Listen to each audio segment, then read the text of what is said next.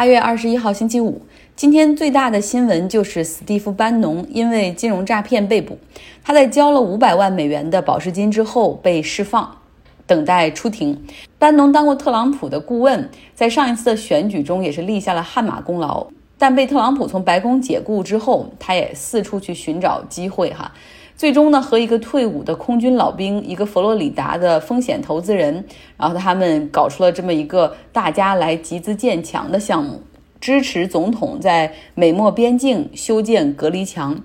有很多人捐款，大概总共筹集到了两千五百万美元。但是检察官发现，其中至少有一百万美元被班农挪用为个人消费支出。班农这个人也是出了名的极爱享乐哈，他今天被捕的时候正在一艘四十米长的游艇上玩乐，船是他朋友的。早上六点钟的时候，特别检察官在海岸巡逻队的协助之下，逮捕了在甲板上喝咖啡的班农。那么四年前协助特朗普竞选的这个团队中，现在已经有不算班农有六名。这个竞选团队里的核心人物都已经被定罪了，而这六名全都是 felony，就是重罪。来说说这个筹集建边境墙的，我们现在可以用一个带引号的诈骗案吧。这个想法呢是退伍伤残老兵 Cal Ford 他想出来的。他在伊拉克战场上失去了。双腿和右手，在二零一八年的时候，他开始在众筹网站 GoFundMe 上面发起了建墙筹款，去帮助啊特朗普解决没钱的问题，一下子就很火，第一周就有一千七百万的捐款进入。那当时这个老兵承诺说，这个项目他一分钱都不会拿，也不会给自己开工资或者补偿，所有的钱都会用于建墙。不过后来调查中，检察官发现这个老兵秘密挪用了三十五万美元，用于他自己家庭装修、买车、买船，然后买高尔夫球车，甚至还进行了面部整容，都用了这笔钱。那因为当时这个 GoFundMe 上面筹集金额一下子变得这么大哈，然后这个平台的网站就。警告这个退伍老兵说：“你必须要找一个合法的非盈利机构来处置这笔钱，否则平台就要把这些钱都退回给捐款者。”那这个退伍老兵就找来了斯蒂夫·班农，因为这斯蒂夫·班农原来算是特朗普的智囊嘛，所以跟这个建墙的概念也比较吻合，然后让班农来做他的 advisor。还找来了私募股权基金的人来想办法在金融上面哈怎么能够行得通？检察官发现，作为酬劳，大概有一百万美元从这个建强的户头里流到了班农所在的机构哈，这笔钱就可以给他算是作为他的酬劳。那你就和你最一开始在上面做出的承诺。不一样啊，因为就是说建墙是一次大家捐款的志愿行为。然后班农也曾经说他一一分钱不拿，因为源于对这个国家的爱。实际上钱都进了私人腰包了。来说说特朗普吧，他今天呢真人来到了宾夕法尼亚州来拉票，这个时间点选的很微妙，因为今天 Joe Biden 要在民主党全国大会上面发表演讲，正式以总统候选人的身份挑战 Trump。他的老家又是宾夕法尼亚州。宾夕法尼亚州同时又是一个摇摆州，就是现在还看不出来到底谁会赢，所以 Trump 来到宾夕法尼亚州拉票的这个时间点，哈，确实很微妙。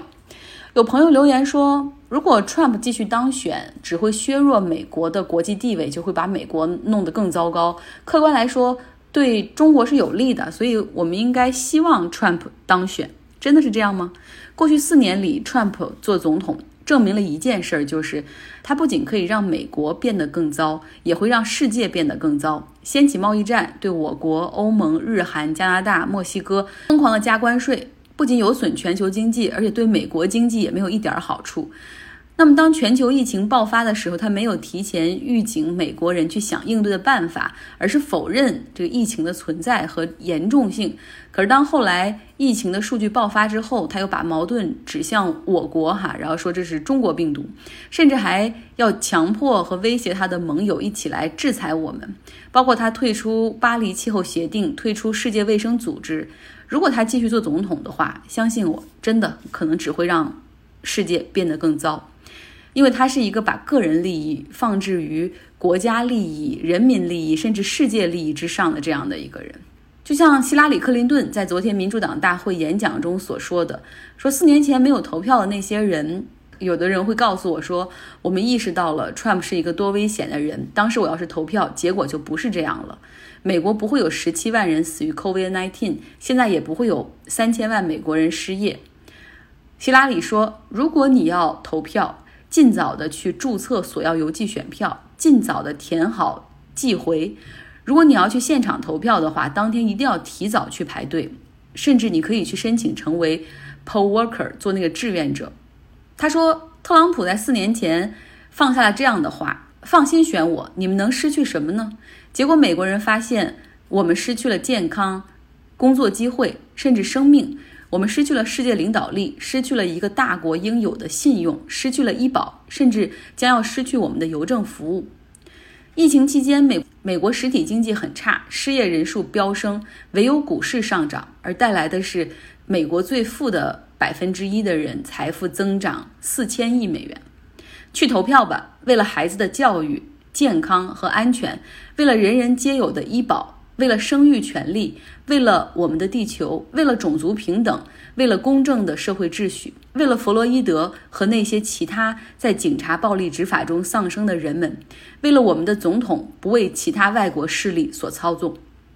其实四年前的大选，按照。就票数哈，单纯的说票数来统计的话，实际实际上统计的结果是希拉里最后比 Trump 还多了三百万票。但是我们知道，美国的这个选举制它并不是直接选举，而是由这个 delegate 选举人团来投票，并且每一个州最终是要遵循赢者通吃的，就是谁赢了这个州的 delegate 的选票就会全部跑去这个候选人的名下。所以呢，最后希拉里是输了。那么鉴于特朗普。会对大选邮寄选票进行的干扰，民主党只能去发动更多的人投票，去赢得更多的选票，才能够彻底锁定胜利。大家想一下，我们讲过，在前几期的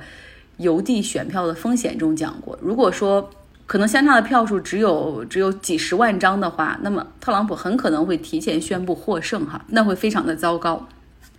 昨天的民主党全国大会可以叫做政策篇，讲了拜登的几个重要的政策议题，像清洁能源，既可以对环境友好，同时也可以创造大量的就业岗位；要控制枪支，还要 empower women，让女性让女性更有权利，不论是他们 pro-choice 的堕胎权利，还是还是他们那种同工同酬的权利，要彻底的摆脱性别歧视。昨天的演讲嘉宾中，除了希拉里之外，还有前总统奥巴马。他年轻的时候在法学院教的是宪法，所以他也从美国宪法和民主制度的角度讲出了现在美国处在怎样的一个 historical crisis，一个历史性的危机时刻。那昨天压轴演讲的是拜登的副总统人选 Kamala Harris，他讲了十七分钟，从自己的经历讲到价值观，以及什么样的总统可以带来不同的有益的和对社会重要的变化。演讲真的是一个 performance，他们的文稿都有团队提前结合他们的一些经历，同时跟他们商讨、反复的这种交流而写好。在台上所演讲的这个过程，那语气断句。语音的强弱，包括眼神和手部的动作，都是需要反复的打磨和练习才能够达到最佳的效果。那我们今天先从第一步开始。如果你对这些演讲的文稿感兴趣的话，来到微信公众号张奥同学，留下你的邮箱，我会发给你希拉里、奥巴马和 Kamala Harris 的文稿。美国股市纳斯达克每天都在小步前进，天天都在新高哈。苹果的市值已经超过两万亿美元了，超过了巴西的 GDP，很快会接近意大利的 GDP。特斯拉的股价超过了两千美元，它的市值已经相当于两个丰田、八个法拉利、九个通用、十四个福特了。但实际上，实体经济并没有一个好消息哈。纽约联储最近发布了一个新的周度的 Economic Index。结果发现，美国现在经济的衰退程度比2008年还要严重，并且最可怕的是，失业的人群都是低收入的服务行业，他们一点儿都没有 safety net。这些人一旦失去工作，就失去了医保啊！这就是美国的情况。说说加州的山火吧，更新一句，我们这边大概有现在有三百七十个着火点。今天早上一打开手机，我都绝望了，然后上面写着百分之零被控制住。就是没什么，就是没有一个被控制住的，浓烟继续笼罩我今天本来一度想开车一两个小时去北部的一个海边，那边空气好一点哈，我想带着电脑去去那儿找一个咖啡馆工作。结果后来发现风向如果发生变化的话，那里很快很容易就会沦陷。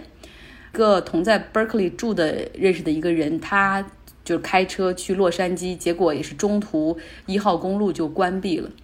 那么这次大火，我昨天说的可能是高温引起的，我我错了哈，更正一下。呃，刚才看加州州长 Gavin Newsom 发的 Twitter，就是周末不是来了一个非常疯狂的电闪雷鸣的雷阵雨吗？就很多场雷阵雨，那加州在七十二小时里，其实闪电劈中了很多森林中的树木，引发的起火。结尾既然是周末，说点别的，夹带私货。我以前其实也讲过，我有时候在看书啊、看杂志的时候，其实喜欢看，是因为你看的不只是这个内容，而是会勾起你很多回忆，会激发出很多新的想法。比如说，我昨天看《纽约客》上写一篇美国华裔作家 Maxine 红的文章，就是他本来。读 U C Berkeley 要读工程系的结果呢，出于希望把父亲是如何从中国到美国的这个故事讲出来，后来他转到了英文系哈，毕业之后成为了作家。我很长以来一直也想写点东西，不想写新闻，也不是小说，想写 nonfiction，就是记录真实的事情，就是讲家庭家族的故事变化，写自己的成长与经历还有感受。最早的冲动始于我在小学的时候，那个时候和姥爷姥姥一起住，就经常听我姥姥讲起她的童年。出生在东北寒冷的一个冬天，家里人给她起名叫腊月，哈，大家就能推断出她出生的月份。母亲早逝，一个单亲父亲怎么每天出去做工哈，做一天工赚一天钱来养活这个在襁褓中的他，就生活实在太艰难了。后来他被过继给自己的姑姑抚养，甚至改了名换了姓。我能够感受到他特别希望把自己的故事讲出来，有人能够记录下来。然后我那个时候也很喜欢写，就用小本儿写下他的故事。但你懂的，一个孩子的注意力很难持续，写作就终止了。但这些年，我一直都很喜欢跟长辈们聊天，听他们讲过去的故事、经历，跨越不同的年代，包括像我父母的这一代，他们出生于那种饥荒、大饥荒的年代，经历文革，有看着自己的兄弟姐妹去下乡插队，工作面临着是国营还是大集体。后来像我们东北那边又出现了下岗潮，而后又有那种自己去就业的下海潮。如何在艰难中不让一个家庭 fall apart？如何向前走？其实我发现我可以写的东西太多太多了，但是我从来没有动过笔。